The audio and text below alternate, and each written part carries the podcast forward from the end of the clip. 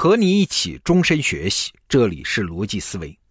今天的罗胖精选啊，是来自于施展老师的最新课程，叫《国际政治学四十讲》。那很多人眼里的国际政治，就是一些新闻和八卦嘛，比较热闹，但是也比较遥远啊。哎，施展老师不这么看啊，他说国际政治是什么？它不是遥远的东西啊，它是我们人生最底层的约束条件。哎，为什么这么说？接下来，我们就一起来听听施展老师的讲解。你好，欢迎收听国际政治学，我是施展。国际政治这门学科，你刚一听可能会觉得这是一门屠龙术啊，那是国家领导人层面他们才需要关注的事儿。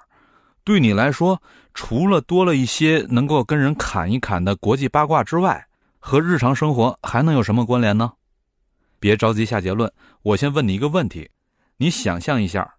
如果你是一个生活在二战前夕的英国人，你面对着纳粹德国的疯狂扩张，那你觉得应该是向纳粹妥协让步，还是应该团结起来一致反抗？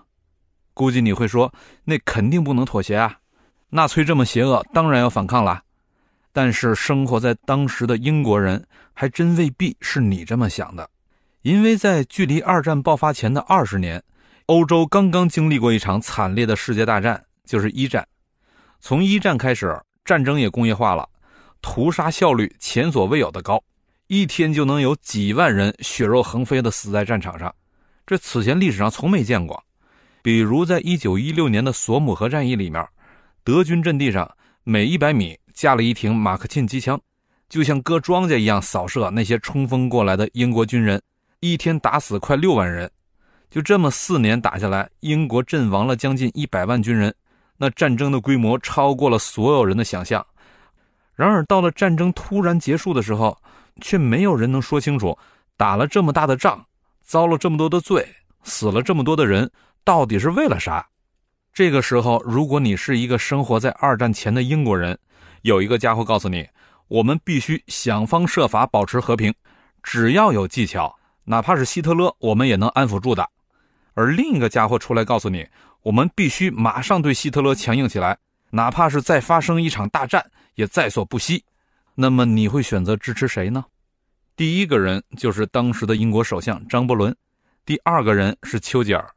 当然了，你了解后面的历史，可能你会毫不犹豫地说：“当然要支持丘吉尔了。”但是如果脱离了刻板印象，把你自己带入到那种具体的场景当中，可能你就不那么容易做出选择了。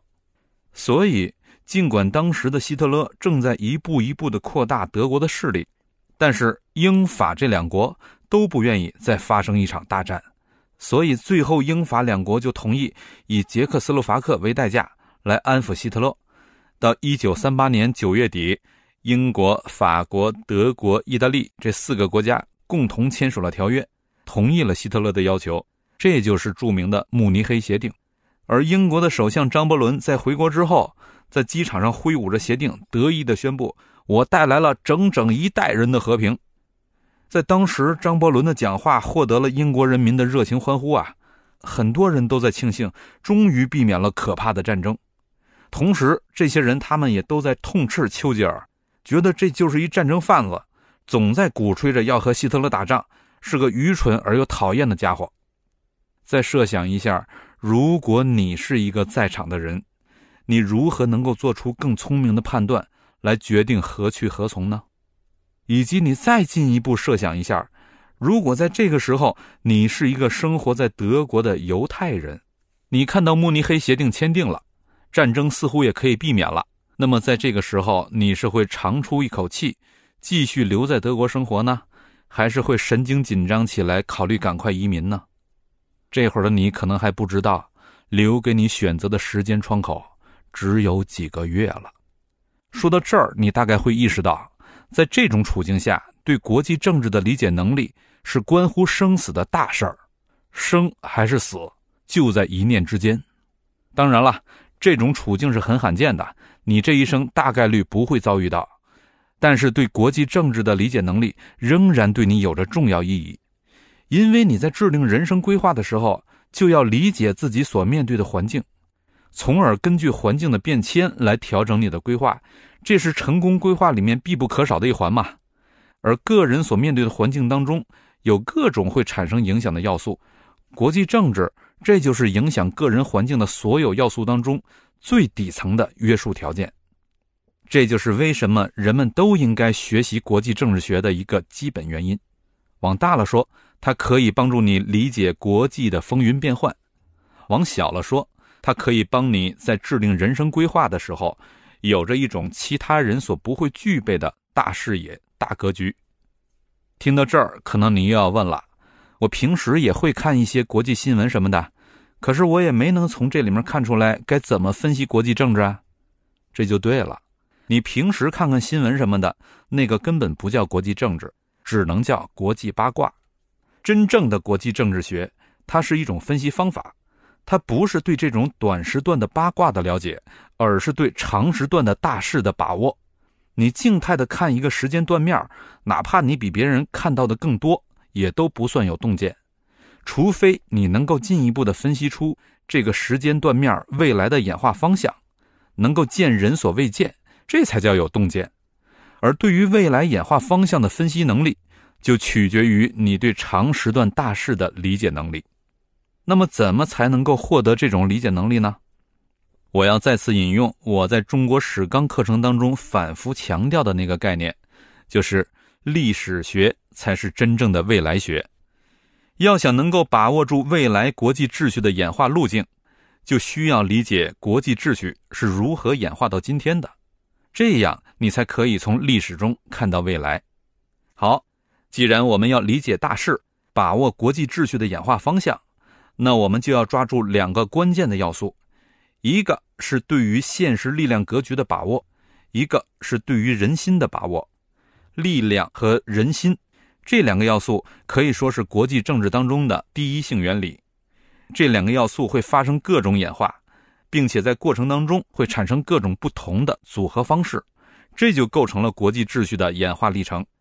先说第一个关键要素：现实力量格局，也就是力量。这主要指的是各国之间的力量对比，而力量是多方面的，它不仅仅是军事力量或者经济力量，还有很多种要素，并且随着技术的变迁，在不同时代究竟什么样的物质要素才构成力量，也都会发生演化。比如在两百年前，石油没有用，但是到了今天，石油就是力量。而第二个关键要素人心，它又包括两个方面，分别是欲望和道德。欲望就是人性趋利避害的本能嘛。就国际政治来说，它经常被表达为没有永恒的朋友，也没有永恒的敌人，永恒的只有利益。但是人不仅仅有欲望，还有道德。道德经常会让人做一些违背自己的物质利益的选择，所以，我们既要看到欲望所带来的各种博弈的活动，更要考察国际道德观。所谓国际道德观，就是说，在这个时代之下，人们认为正当的国际秩序应该是什么样的。简单来说，力量决定了各国的博弈能力，人心则决定了各国可能的行动方向。随着每个时代的变迁。力量和人心也都是会发生演化的。力量和人心这两个关键要素，不仅仅作用于国际层面，也作用于国内层面。国际政治和国内政治在这个意义上是彼此关联，无法孤立分析的。实际上，也可以说，国际政治学它和隔壁的包刚生老师所讲的政治学，都是更广义的大政治学的一个分支。包老师所讲的政治学研究的是一个国家内部的各种结构，而国际政治学则是研究这个国家所面临的外部环境。内部结构和外部环境加在一块儿，才构成一个大政治学，以此来完整理解国家的问题。刚才我们说的这些内容，就是理解国际政治所必备的一系列分析方法。目前这些要素在你的头脑里面可能还是散乱的状态。这门课就是要帮助你把它们整合成为一个系统的框架。我给你呈现出的这个框架，它不会是一个静态的僵硬框架，否则那就又变成一种静态的时间断面了。我会在国际秩序的演化史当中，让你看到一个动态演化的框架。我会带你看到从大航海时代开始，人类社会到底发生了什么变化，从而带来了今天我们所说的国际秩序。而这个1.0版本的国际秩序，又是因为什么原因不断向前滚动，继续进入到大革命时代、大战争时代、大阵营时代，以及我们今天所处的大颠覆时代？在这五个版本的国际秩序演化过程当中，你会真实的看到力量和人心的共同作用，你会深刻的理解力量和人心是如何推动了国际秩序这个系统的演化。那么下一讲导论，我就会给你画出一张国际秩序演化的大版图，让你对这门课的全貌有所了解。相信在完整听完这门课之后，你会对于大到全球秩序问题。小到身边的人际博弈问题，都有不一样的理解。好，欢迎您加入国际政治学这门课。好，内容听完了，我是罗胖。国际政治学四十讲这门课现在在得到 APP 已经完整更新，你可以跟随施展老师一起看到两个因素，就是力量和人性这两个因素是如何推动国际政治的演化的，看到今天国际上的热点问题的根源。在哪儿？还有美国主导的世界秩序是什么样的？还有中国崛起又给世界带来了怎样的变迁？施展老师对这些问题的分析都相当精彩。那你现在在得到 APP 的首页搜索“国际政治”这四个字，就可以看到施展老师的这门最新课程，推荐你加入学习。好，逻辑思维，明天见。